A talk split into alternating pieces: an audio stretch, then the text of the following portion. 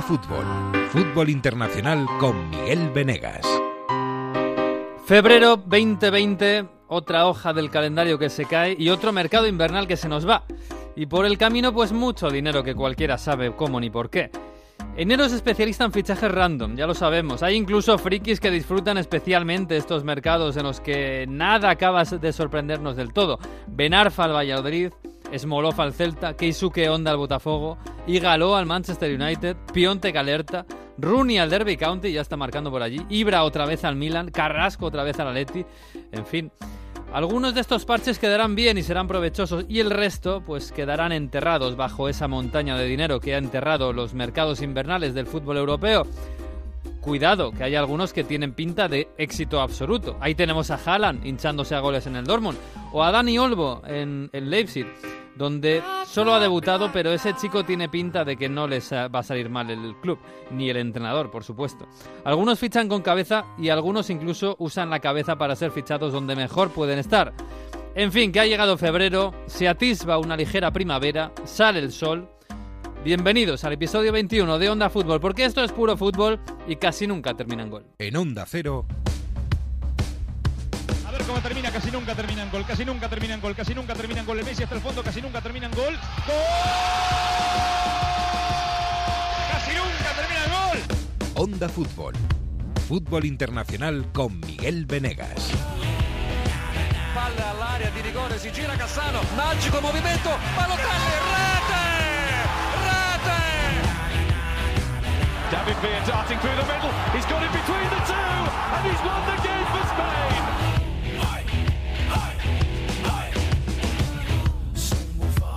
Pues sí, sí, estamos eh, ya a finales del invierno, ha llegado febrero, ya poco a poco nos enfilamos hacia la primavera. Ay, la primavera, qué bonito, eh, estar por ahí, por la Toscana, por la Liguria. Hola Mario Gago, Italia, ¿qué tal? Muy buenas.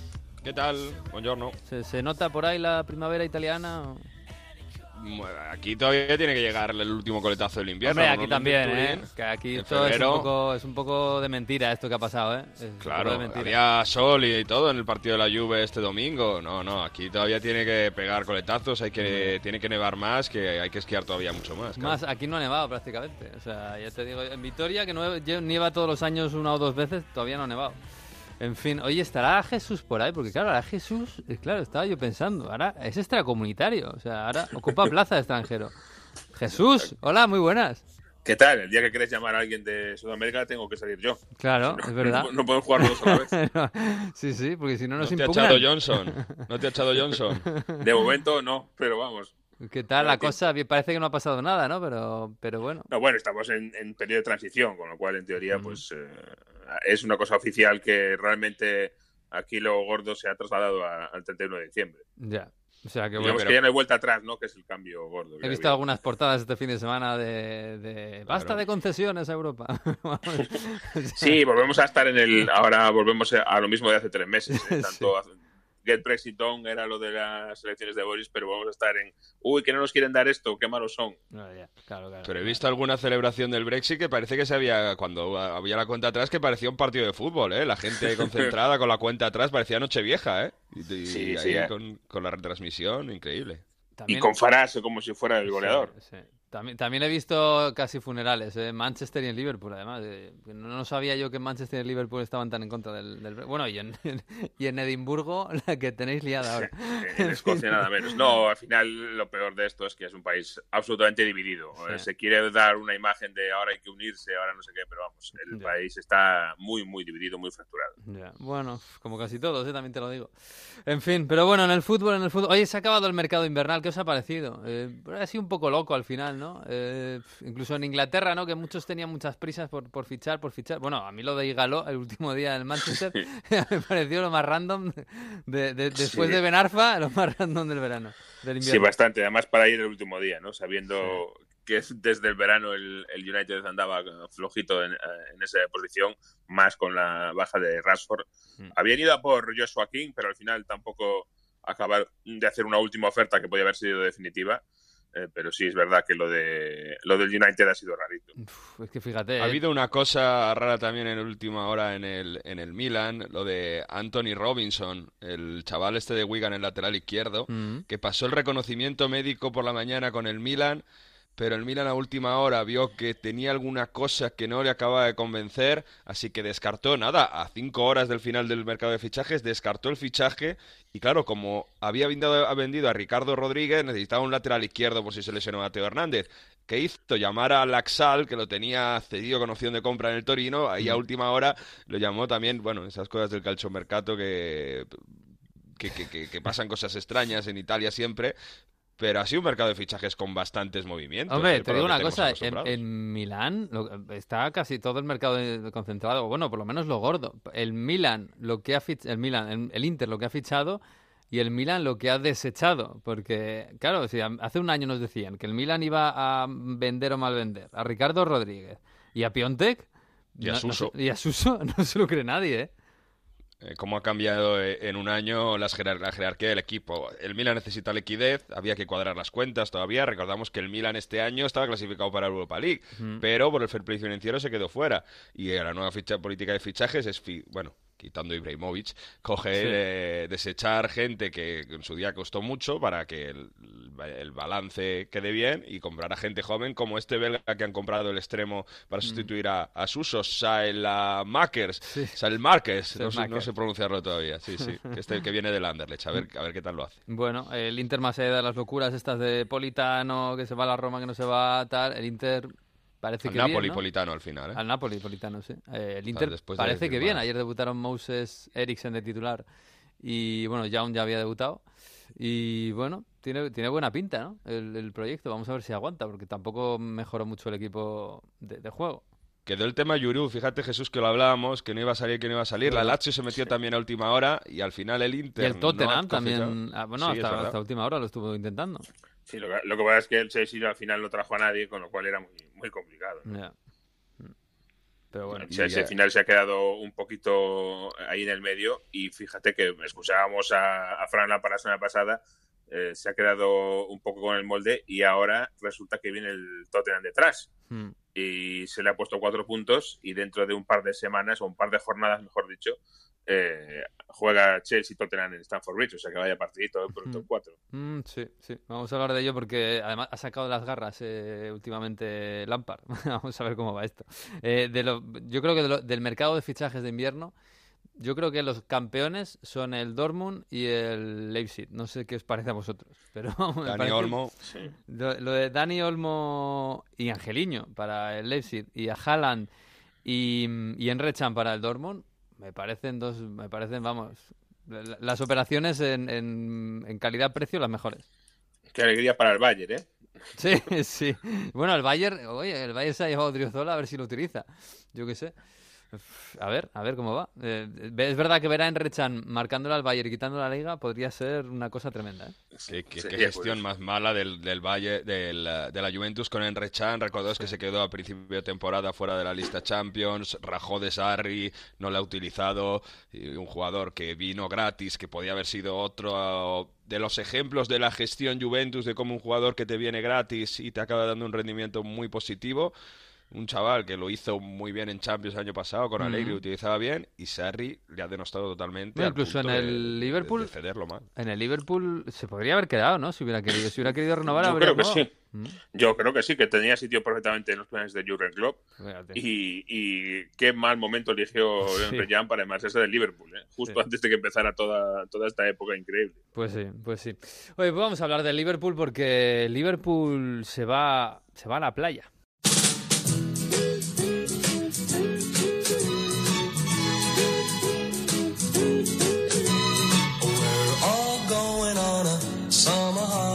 Ay, qué envidia, Jesús, qué envidia. Se van a la playa los jugadores del Liverpool y de otros equipos, supongo. Eso es como la semana blanca, de, pero, pero en plan ya con mucho dinero y tal. Eh, con bastante más dinero, Con sí. bastante, sí. Eso sí. No, sí, eh, ya ha llegado por fin el famoso Winter Break, el parón de invierno de la Premier Ay, League, Qué bonito. tan cacareado durante años, tan eh, aniquilado por el, el Boxing Day, por las navidades eh, que hay en la Premier y por fin ha llegado y vamos a ver a Jurgen Klopp, por ejemplo, tranquilamente en su tumbona, ¿eh? sorbiendo su mojito, mientras Hombre, el entrenador en del el- Sub-23... Claro, en el móvil, ¿no? Así estarás con un ojo, con, tendrá el daiquiri en una mano y en otra tendrá el móvil viendo el partido de su equipo, ¿no? Eh, a lo mejor, no lo sabemos, el partido de su equipo, el replay de, de Copa... O igual se lo graban y ya está. También puede ser, sí. Y directamente, no. igual por zona horaria no le cuadra verlo. También. ¿A dónde se van estos, sabes? Pues cada uno donde le dé gana, Ah. básicamente. el Liverpool ha dado vacaciones a sus eh, jugadores, a su plantilla, a su cuerpo técnico, a pesar de que tiene, como digo, esta semana replay de la FA Cup. Y ahí va a estar Jurgen Klopp, que ha sido bastante criticado eh, por esta cuestión en Inglaterra y básicamente ha dicho que le viene importando poquito. A ver, vamos a escuchar. I know how it sounds now, and I don't want to be in the, in the middle of all these discussions. I don't. I'm not a revolution guy or whatever, and want to show the whole world how strong I can be or whatever. It's not absolutely not the reason. If people think I'm not here, that I'm lazy because I'm not there at the game, I'm lazy. I cannot change that. If people name me whatever they want to name me, I cannot change that. But I'm not too much interested in it because I only the only responsibility I feel is for my players, and to be 100% honest very much for all the players as well. bueno, Dice que, bueno, que yo no quiero ser revolucionario, no porque hay gente que ha dicho que no, que esto lo hace por mandar un mensaje, por cambiar las cosas. Dice que no, que a mí no me metáis en líos, que que si la soy gente... un tipo normal, que... Exacto, que si la gente dice que no estoy en el partido porque soy vago, pues muy bien, que yo- lo van a seguir diciendo, que vamos, que le resbala todo absolutamente. Esto, a mí, en, esta analogía que llevo todo el año haciendo de que el club es el nuevo Meo Colonia, eh, me recuerda esta rueda de prensa, aquella de Guardiola, cuando le dijeron, ha subido la natalidad este mes porque hace nueve meses eh, fue cuando ganasteis no sé qué, y, y el otro flipando diciendo, bueno, pues nada, si, si, si es gracias al, al fútbol, pues bienvenido sea, pero yo no A necesito tanto vamos. poder. a disfrutarlo con, con Sí. salud, ¿no?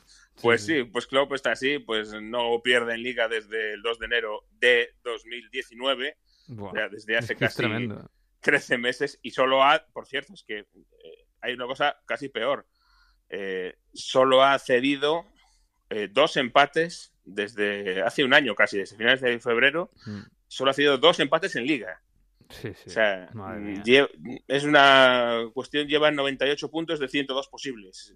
Es que es tremendo. Se sale de cualquier, de cualquier comprensión racional, es una cosa de otro mundo. Pero es que ayer eh, vi, no sé si era muy fiable donde lo vi, eh, por eso lo pongo en duda, eh, que, el, que, que- que llevaba 100 de los últimos 102 go- puntos. Es que es increíble, 100 de los últimos 102 puntos.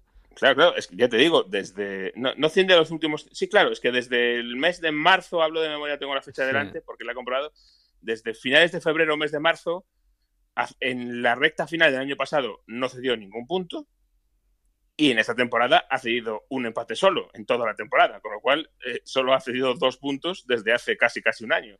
Es que es tremendo. Es que es esa, ese es el, el- el dato. Sí, es que como estábamos, como decíamos ya de las últimas semanas, el Liverpool ahora ya no está compitiendo contra ni contra el City, ni contra el Leicester, ni contra el Chelsea, ni contra nada. Está, está, está, eh, compitiendo con los eh, con las grandes leyendas de la Premier League y, del- y de la primera división inglesa de toda la historia. Es que eh, otro dato que es increíble es que el Arsenal de los Invencibles, que tan mitificado está y con razón mitificado, eh, no perdió ningún partido ese año. Empató 12. Claro. Es que el Liverpool no ha perdido ninguno, ha empatado uno. Vamos a ver lo que, cómo acaba la temporada, todavía queda bastante, bastantes partidos. Pero es que el Arsenal empató 12 partidos. O sea, el Arsenal hizo 90 puntos y el Liverpool va camino de hacer, bueno, si sigue así, va camino de hacer 120 y pico, creo que son. Es que es una locura, es una auténtica locura.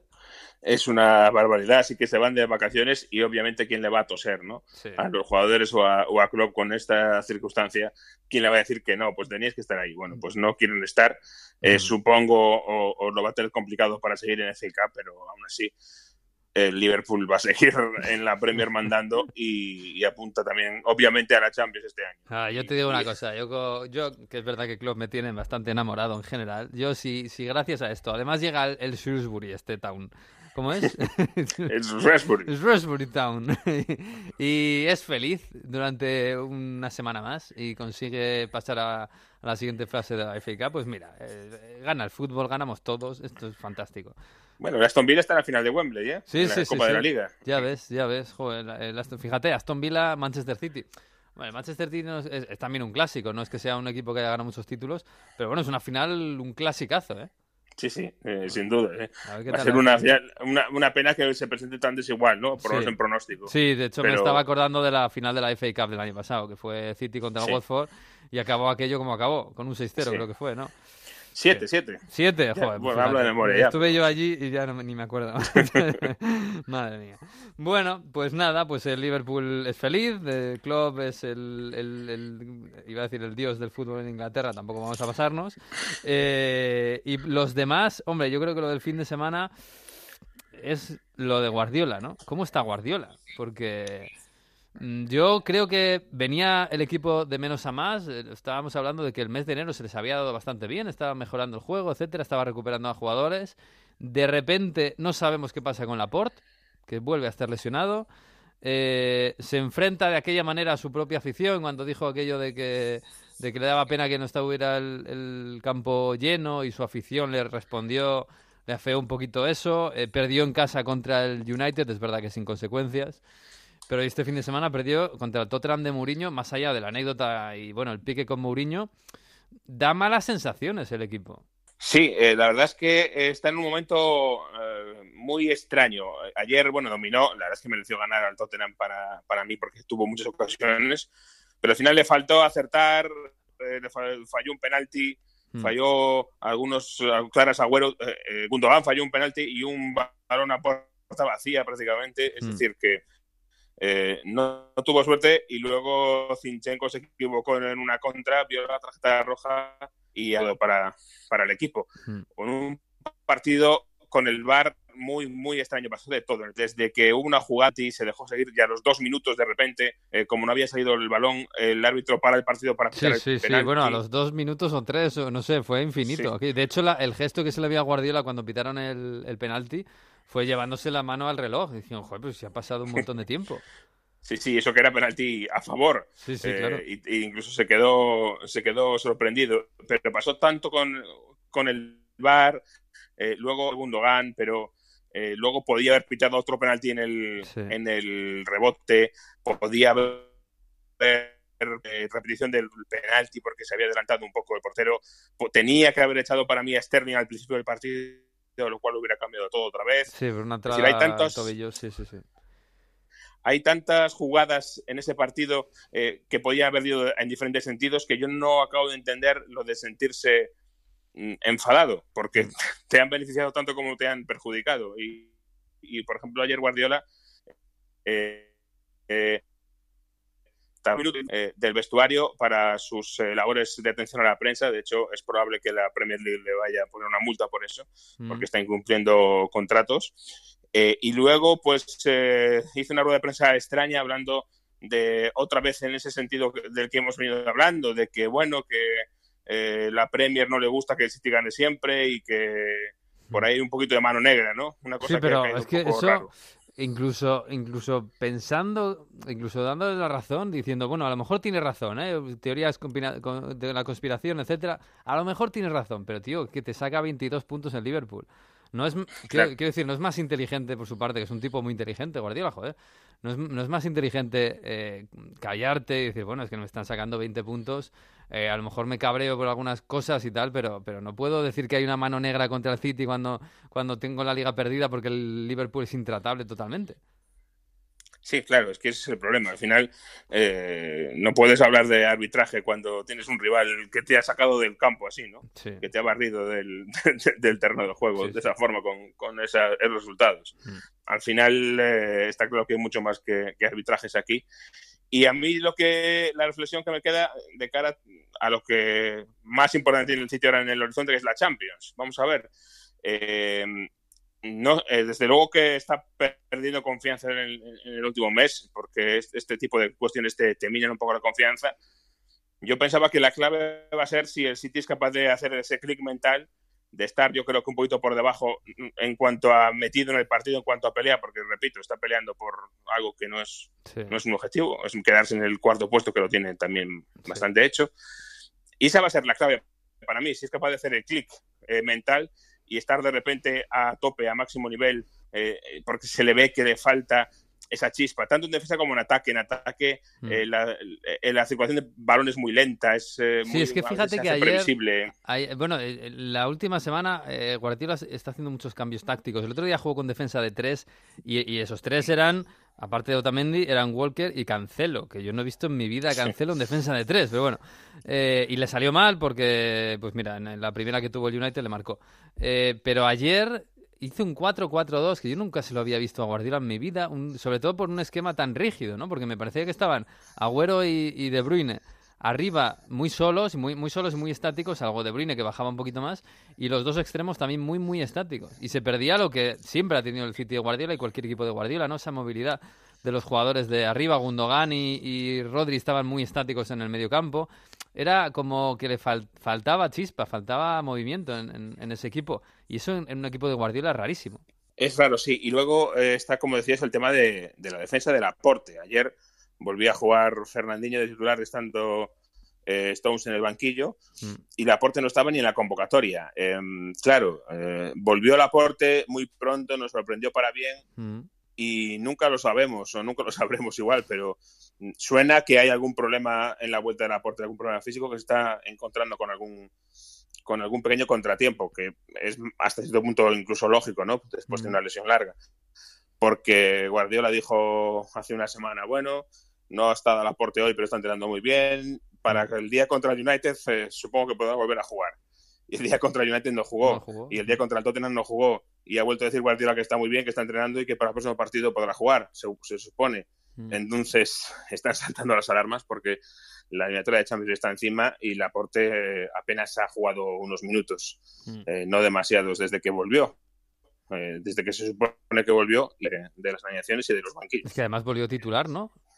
Volvió cuando sí, no. fue titular, creo recordar. Volvió y, tuvo, uh, tuvo bastante, eh, en teoría, bastante mm, participación y se le iba a dar rápidamente, parecía, mm. eh, ritmo de juego para que pudiera estar a tiempo y ahora desaparecido de nuevo.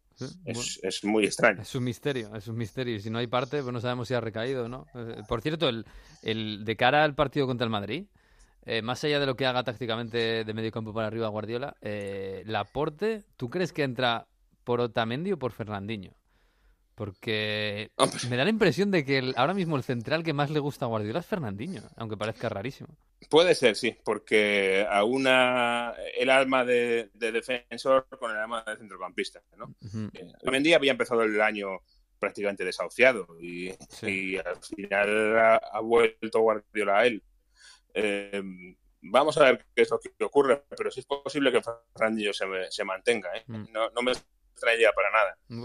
si es que vuelve el aporte, que yo ya a estas alturas estando metidos en el mes de marzo, es por el partido de ida. Sí, bueno, pues vamos a ver, sí, porque lo primero es que vuelva al aporte y luego vamos a ver lo que, lo que hace Guardiola.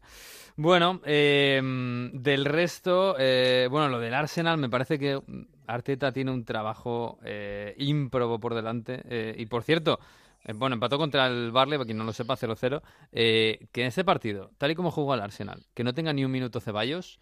Claro, yo ayer pensaba, ¿cómo tiene que estar Ceballos? Porque da la impresión de que este equipo, este equipo necesita a alguien ahí, ¿no? Un centro del campo, alguien que, hace, que haga algo diferente.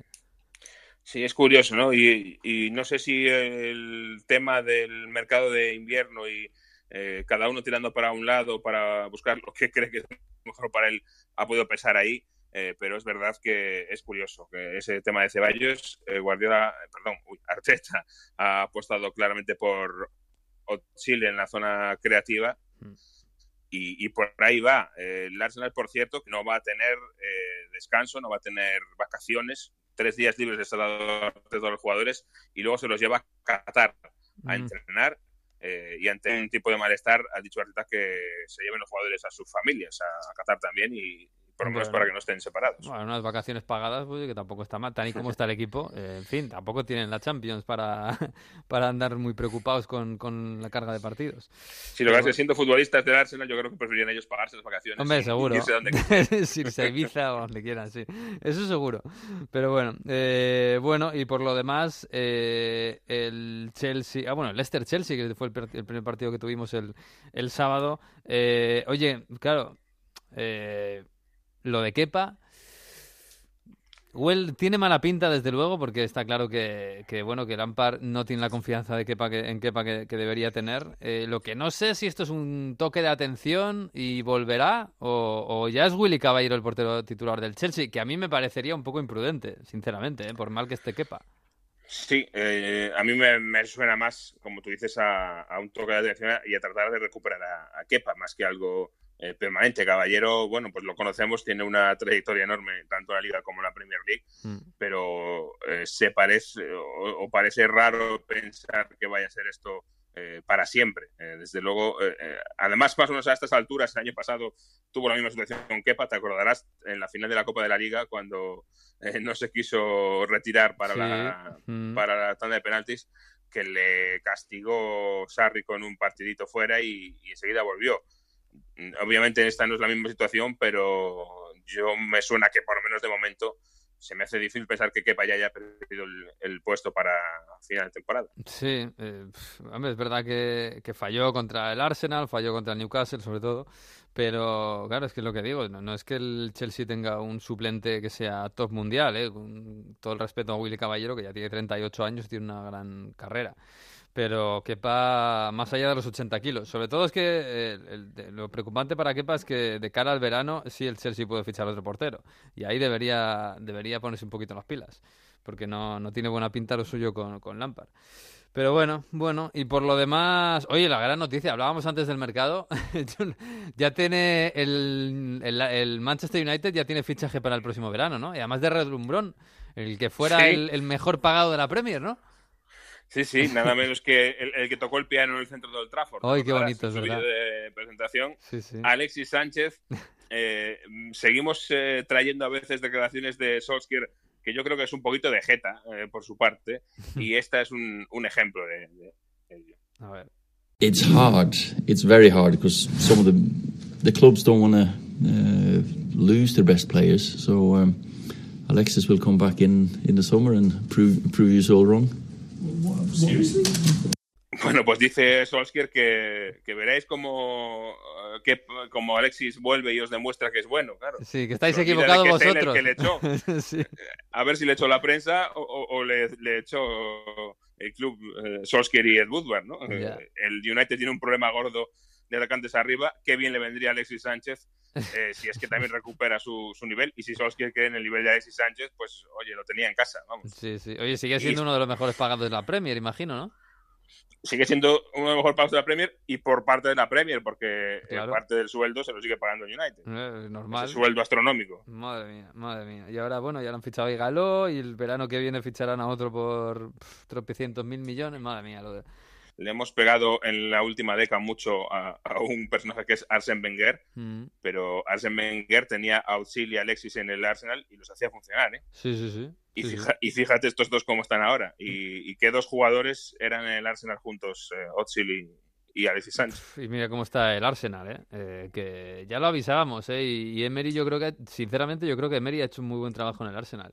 Porque el post-vengerismo es muy complicado. Es muy, muy, Sí. muy complicado, ¿eh? Y- Es muy difícil y, y el problema de, de una Emery para mí es eh, que esta temporada las expectativas que él mismo puso eran altas, porque el equipo fue solvente el año pasado, sí. dentro de su situación, llegó a una final de, de Europa League, Mm. en fin, eh, que todo hacía pensar de que este año tenía que haber seguir el, el camino hacia arriba y al no conseguir igualar el año pasado o no estar al principio a esa altura, Mm. de mejorar y de explotar el equipo hacia arriba, eh, eso le ha venido mal, pero es que se ve que las- los problemas del equipo son, son profundos, Sí. del club más que del equipo. Sí, sí, sí. Parecía que, el, que el- la, temporada pasada fue la transición y que esta ya, bueno, pues ya mm, borrón y cuenta nueva.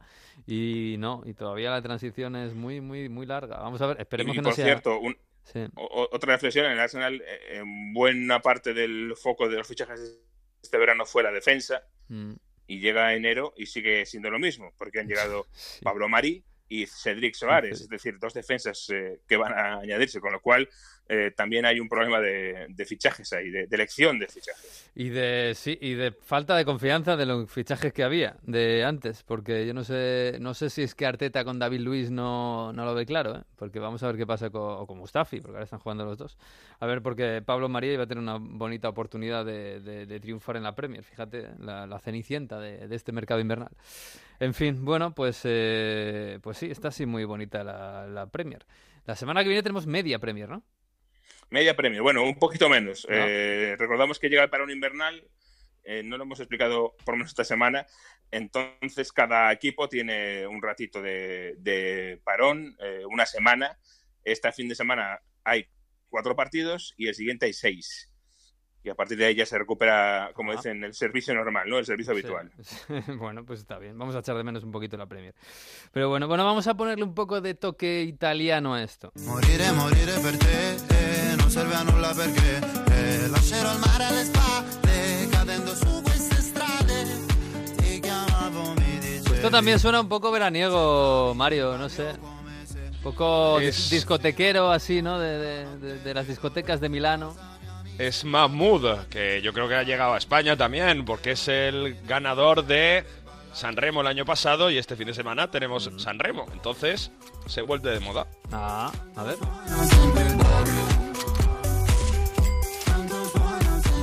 Es verdad que yo no estoy muy puesto, pero yo esto no lo he escuchado, ¿eh, Mario? No sé si San Remo llega ya a España. ¿eh? Bueno, pero, pero Soldi sí que llegó, que fue el éxito con el que ganó el año pasado. Ah, puede ser, puede ser. estoy, estoy muy off, te lo digo, ¿eh? bueno, pues este fin de semana toca San Remo, veremos otra vez personalidades del deporte y veremos a ver quién gana el próximo semana. Os traeré ganadores, ya sabéis que es un acontecimiento social en Italia, siempre San Remo con cantantes de prestigio que siempre van. Hay dos categorías, los cantantes famosos que luchan por ganar, eh, con eh, gente desconocida también. Entonces esos grupos dura toda la semana porque se van presentando las canciones, diferentes famosos que van, presentan y, gente de personalidades. La RAI, quien quiera verlo, además está en streaming todas las noches en el, eh, en el Ariston de San Remo, este festival de la canción famosísimo. Ay, me lo voy a apuntar. Es un poco como la Super Bowl de Italia, se puede decir. Bueno. un Eurovisión raro, pero bueno. Un Eurovisión, la Copa de Eurovisión, ¿no? Un noche de fiesta continuo durante toda la semana. ¡Ay, qué pasada, qué pasada! Madre mía, no me digas eso.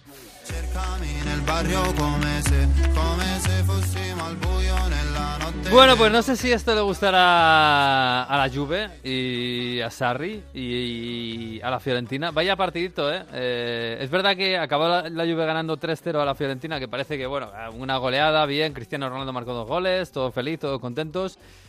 Pero, eh, polémica, ¿eh? Para mí, yo te lo digo completamente en serio, para mí es el mismo caso que el penalti supuesto del derby madrileño a Morata. Para mí no es ninguno de los dos. No era el de Morata y no era el de Arrabiotera, ¿no? Es el, del Juventus Fiorentina, el, que fue el 2-0. Era Ceccherini sobre Bentancur, ese 2-0, mm.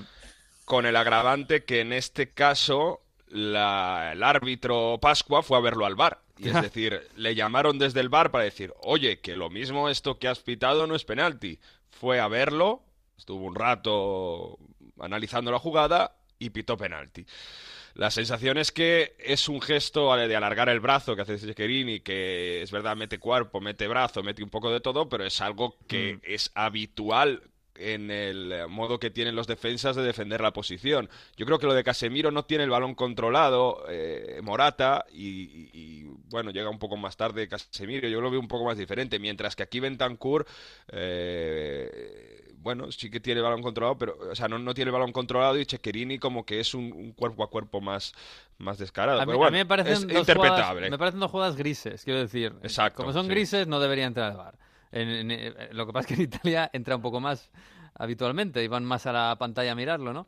Pero bueno, lo pitó, yo para mí es un error, no, no debería haber sido penalti, pero bueno, siendo un error, eh, ¿qué hace ahí el bar? Porque porque es una jugada gris, a mí me parece. Es verdad que está entre la obstrucción y el meter cuerpo. Entonces está ahí en medio, ¿no? Y encima empieza un poco fuera del área. En definitiva, es un penalti muy, muy riguroso. Mm. hay quien lo defenderá, pero es muy, muy riguroso y esto es lo que ha encendido, ayer nos hablaba de otra cosa, eh, las polémicas de la polémica de, siempre, ¿no? ¿Qué pasa con la Juve que bueno, perjudica a sus rivales? Como decías tú, 3-0 final, pero no el partido no fue para eso. El 3-0 llegó justo al final con De Ligt marcando en un córner y los dos penaltis. El primero es claro porque es un tiro de Pjanic que toca a Petzela con la mano separada y este segundo penalti es clave. Bueno, el cabreo de la Fiorentina llegó tanto que como esto era el 2-0, ellos creían que en 1-0 hasta el final se la podían, podían tener oportunidades. Sí, estaban teniendo opciones, ¿eh? Mm. Pero hubo un, el presidente propietario de la Fiorentina, americano, Rocco Comiso, que lo hemos traído alguna vez porque tiene una forma de hablar muy particular en italiano, americano, tal, eh, se cabreó muchísimo. Primero fue a la televisión, eh, quejándose de, de, las acciones arbitrales. Ahora le vamos a escuchar. A esos justo vino Nedved a replicarle diciendo que se tomase un café, que había que tranquilizar las cosas, y luego volvió a zona mixta Comiso a hablar con los periodistas que estábamos allí. Entonces, vamos a escuchar a Comiso quejarse al principio de que estas acciones arbitrales eh, no se pueden permitir, y luego cuando le preguntan eh, qué opina de que Nedved eh, le haya dicho que a lo mejor hace falta tomarse un té caliente para reposar estas, estas declaraciones. Este es Comiso después de Juve Fiorentina. Primo ma certamente non il secondo. Così non si può andare avanti. Ok?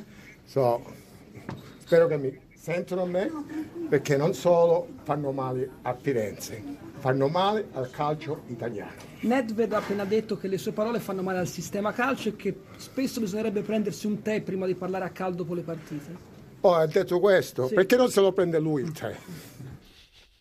¿Por qué no se lo toma él? el té que se lo tome él. Hay que decir que el té es un estimulante, ¿eh? Porque no, no sale, bueno. a lo mejor decía, querían decir valeriana o... No, pero aquí el té caldo siempre es para estar tranquilo, ¿no? Ah, Siempre se dice esto, aunque es un estimulante. Pero la primera parte... están ya los italianos.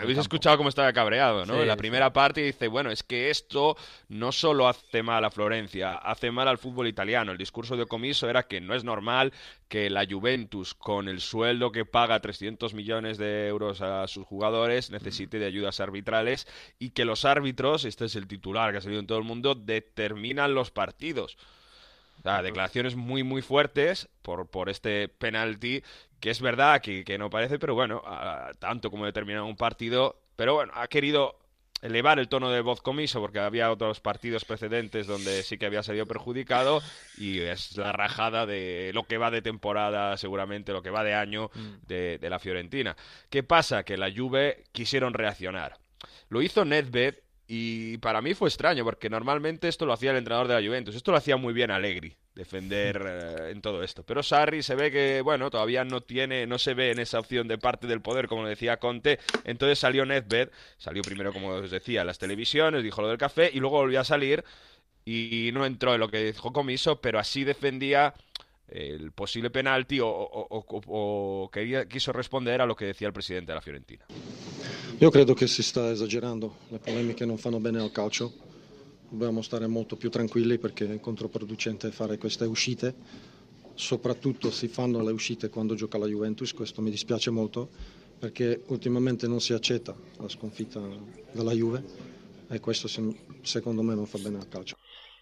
Pues es verdad, ¿no? Que no le hace nada bien al fútbol, al calcio, en este caso, eh, que estemos hablando siempre de polémica y siempre con la, con la Juventus. Eh, es, eh, es, en eso yo creo que tiene razón. Al final estamos dando siempre la imagen de que, de que el calcio está siempre en medio de las polémicas, de los árbitros, de, de las protestas, etcétera. También en el fútbol español pero hay un una, una, parte del discurso de Nedved que no lo compro, porque mm. él dice, ¿qué pasa? Que siempre que se juega contra la Juventus se ponen excusas y mm. nosotros hemos sido mejores y demás.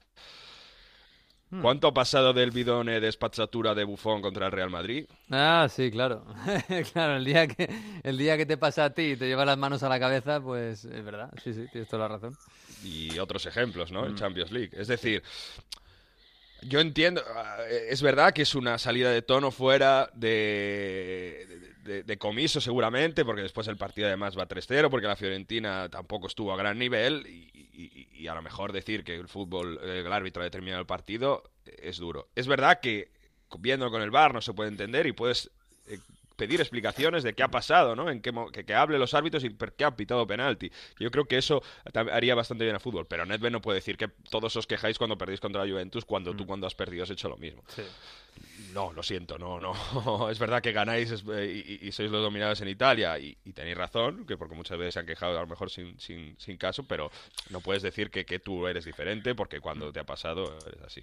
Pero bueno, de todos modos, aquí todo el mundo sonríe con el tema Cristiano Ronaldo. 19 goles, 9 Hombre. Jornadas consecutivas marcando, igual a Trezeguet en el 2005, determinante como nadie, en medio de un juego vamos a decir, aburrido, Mm. bueno, vamos a decir lento y, y bastante eh, previ- previsible, previsible en ataque, porque si analizamos el juego de este fin de semana contra la Fiorentina y el del Napoli, donde perdió el conjunto de Sarri hace solo siete días, no cambió mucho. Lo único que aquí tuvieron la suerte de los dos penaltis y ya el partido fue cuesta abajo y la Fiorentina no tuvo, no, no aprovechó las poquísimas ocasiones que tuvo un taconazo de Chiesa, una salida al contragolpe en la que estuvo muy bien Chesney.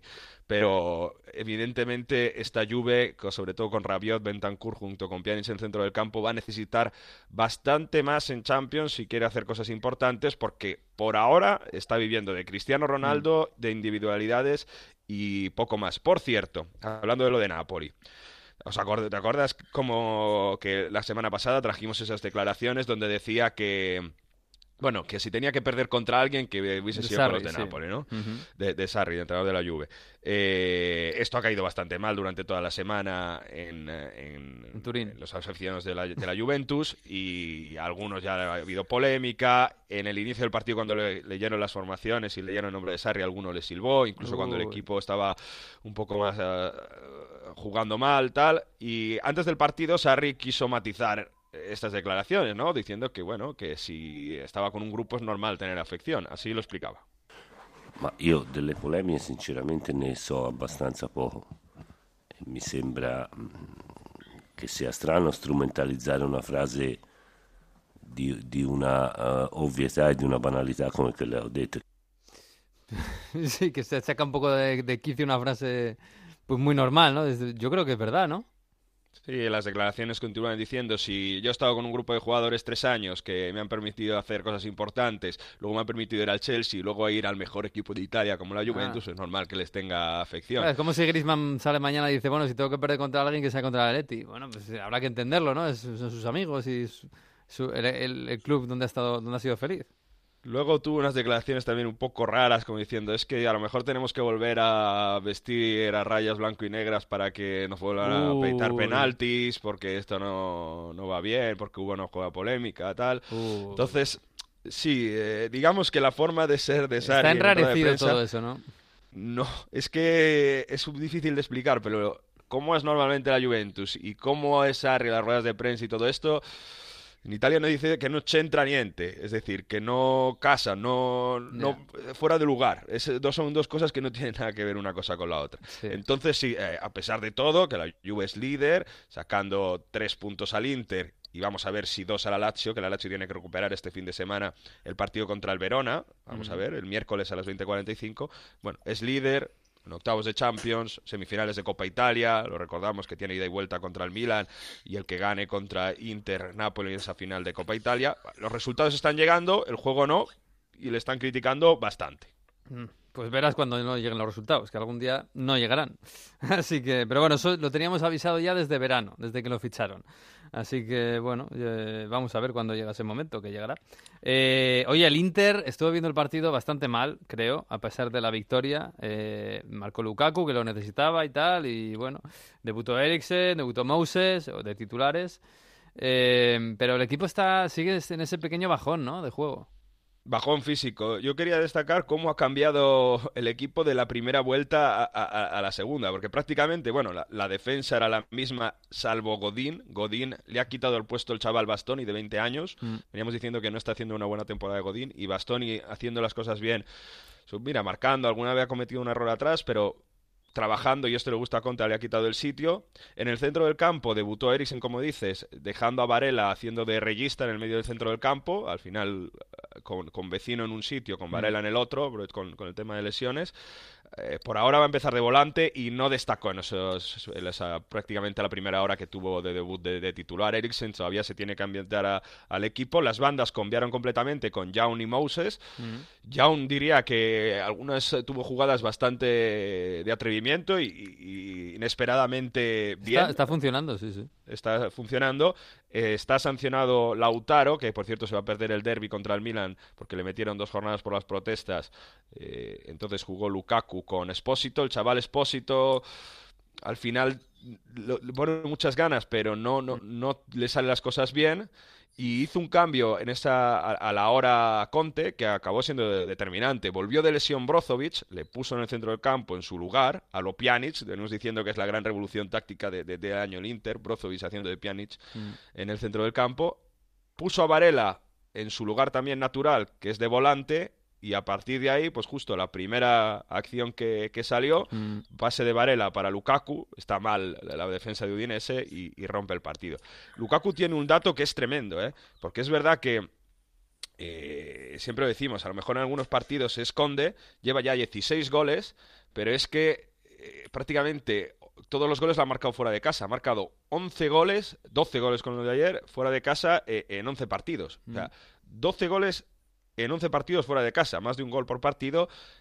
Y esto es que le hace ser el jugador mucho más determinante para el Inter fuera de casa. Recordamos, el Inter es el único, el único equipo de Europa que no ha perdido fuera de casa con el Liverpool. ¿eh? O sea que eh, Conte fuera de casa parece que en ese sentido mejora cuando tiene que tirar más de, más de épica, de físico y, mm. de superar a los rivales, a lo mejor no tanto por el fútbol táctico, sino por, por las ganas y por la intensidad. Volvió eso en la segunda parte, superó físicamente a Udinese y bueno, están a tres puntos después de tres empates consecutivos. Ahora viene el derby contra el Milan y vamos a ver, lo que vamos diciendo al inicio de febrero, ¿no? Si se recuperan de esta crisis teniendo la Juve la Champions, eh, podemos tener lucha por el escudo hasta el final. Sí, sí, vamos a ver. Eh, porque claro, como dices tú, la Lazio juega este miércoles. La Lazio que volvió a golear a las PAL, es verdad, pero bueno, 5-1. Eh, inmóvil on fire. No, no pude verlo porque aquí tuvieron el buen gusto de ponernos el Milan Verona y me vi el Milan Verona que fue horrible. Eh, pero la Lazio está, está tremenda y puede ser segundo como le gana al, Verona. Vamos a ver la semana que viene ese derby de la Madonina. A ver si mejora un poquito el Milan, ¿eh? porque lo del Milan es, es tremendo. Es tremendo. Pero bueno. Tenía en buena racha con Rebic. No estaba Ibrahimovic porque se tenía gripe, constipado, lo han querido dejar para el derby. Pero es tremendo como ninguno de la lucha por Europa ha ganado este fin de semana. Porque lo que dices tú, el Milan que venía desde abajo empató. La Roma cayó clamorosamente en casa del Sassuolo en Reggio Emilia, goleado. Mm con unos fallos defensivos y con una falta de actitud después de ser mejor que la Lazio en el derby de Roma la semana pasada, que es alucinante. Sobre todo los fallos defensivos de Mancini, si vais a ver los goles de un defensor que venía de Atalanta, que lo sigue haciendo muy bien. Bueno, comete tres errores en los goles, que es horrible. Por cierto, hay que seguir muy de cerca a Boga de Sassuolo, ¿eh? un extremo con muchísima calidad. Mm. Y luego Atalanta, que también defensivamente viene goleando y parece que hay, veces que en casa le pasa contra la espalda, se relaja defensivamente y lo acaba dejando. Así que ahora mismo tenemos al Atalanta, que es cuarta con 39, pero es que la Roma con mismos puntos, luego Cagliari y Parma que también que empataron 32, el Milan con 32, el Verona está con 30 y ojo si suma contra la Lazio, es que hasta el Boloña está a, tiro de piedra de, de, la Champions y en medio el Napoli, que bueno, también tiene que recuperar el partido, pero que, está muy, muy, muy, muy igualado a ver quién juega en Europa el, próximo mm. año y, se empeñan en no ganar ninguno de los que luchan por Europa. Oye, el que lo tiene complicado es el Torino, ¿no? Después de la bueno, esta semana te digo una cosa, esta semana no se han metido siete, no pasa nada. Poco a poco, solo cuatro de un leche que sale del descenso. Mazzarri despedido, ya os lo puedo afirmar. Hubo una reunión de media hora en el vestuario con toda la diligencia, con Cairo, presidente, con los jugadores en un equipo que ha vendido bastantes jugadores, llegó Fal que se fue al Genoa y no ha traído nadie en el mercado de, fichajes. Entonces, complicado a ver esa revolución. Va a venir Moreno Longo, un entrenador que lo hizo muy bien con la primavera. Yo os lo comenté, veréis cómo en el futuro, si vais a buscar los podcasts, va a, va a entrenar bien. Y bueno, estuvo en Frosinone también, así que a ver si hay revolución, porque la cosa está muy, muy. Hombre, te digo una cosa, Jesús, esto es muy buena noticia para el Watford, porque ya está libre Macharri que es el siguiente, ¿no? en la rueda, sí. Es el siguiente de la ruleta, es el que toca ahora y después de Macharri ya vuelve a ser Quique o quién era. Quique o Marco Silva, ya no me acuerdo. ya, ya no me acuerdo. Están ahí, están ahí. Bueno, bueno. Pues, eh, Oye, antes de irme, eh, va, a contar Víctor una que me, la ha chivado, una historia de Gaucho, el presidente del Perú, ya va a contar alguna de las anécdotas que ha hecho este presidente, que, que lo vayan a ver, una pelea que tuvo con el presidente del Bari, donde, bueno, prácticamente llegan a las manos. Ahora va a contar bastante, pero es un poco, que ha fallecido este fin de semana, es un poco el Jesús Gil italiano, que llevó al Perú ya de los Jesús Gil italiano, ¿cómo puede ser eso? Madre mía. Bueno, bueno. Eh. Ahora os contará historias de caballos, de comprar árbitros y todo esto de verdad que ahí da para mucho. Bueno, podía haber hecho a, Víctor una historia de 10 minutos tranquilamente y no hubiese pasado nada. Voy a decir a los de A3 Media Studios que se hagan una serie para Netflix, que seguro que da. Los presidentes italianos mafiosos ya sabéis que de todo, de todo. Eso es lo que le falta a la Premier todavía por importar, Jesús. Que de lo bueno, poco, de lo poco que Sí, sí, sí. Bueno, chicos, pues nada, eh, la semana que viene más. Tenemos Derby de la Madrina la semana que viene. Tenemos hoy tenemos el descanso del Liverpool, qué pena. Pero tenemos, bueno, tenemos un poco de todo. En fin, abrigaos, ¿eh? Un abrazo. Un abrazo. Chao, chao. Adiós.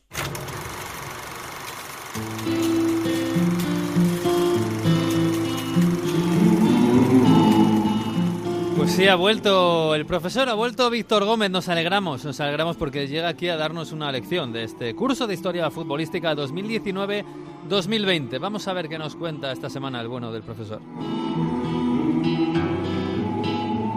Este fin de semana moría a los 81 años de edad Luciano Gauchi, uno de esos presidentes del calcio de los años 90 difícil de olvidar, un megalómano que hizo en su vida negocios con el fútbol, los caballos, la lotería, empresas.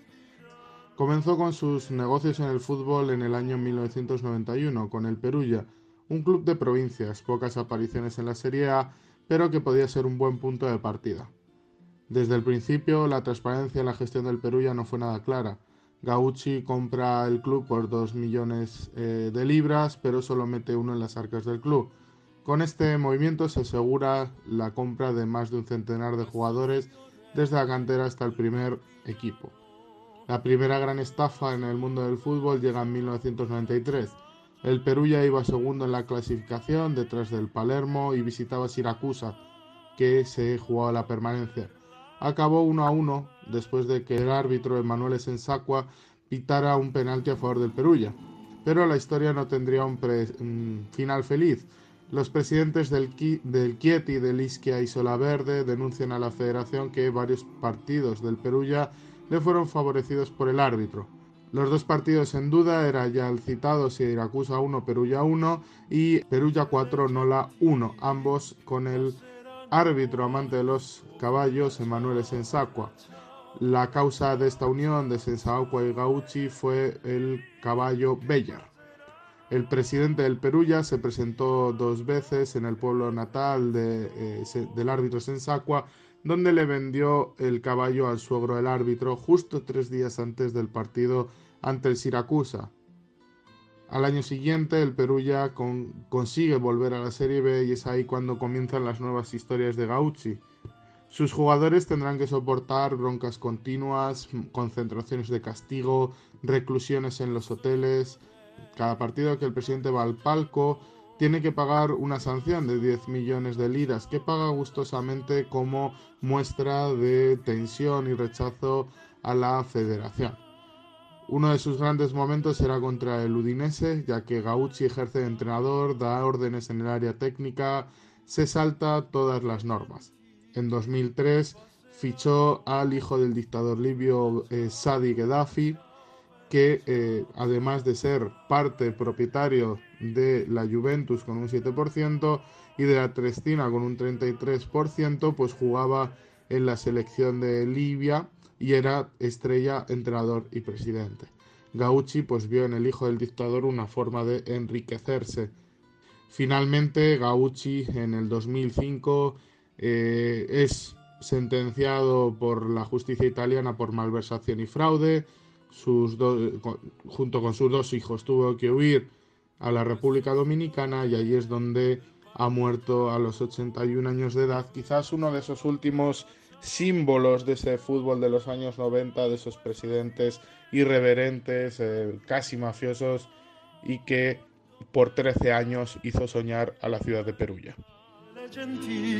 Pues tenía razón Mario, da para una serie de A3 media, ¿eh? perfectamente. Madre mía, qué personaje. Bueno, pues hasta aquí hemos llegado. Ahora sí, la semana que viene, el próximo lunes, a partir de la una en Onda 0.es y en todas las redes sociales, colgaremos el episodio 22 de Onda Fútbol. Hasta aquí ha llegado el episodio 21. Así que disfruten de esta semana, disfruten del fútbol y adiós.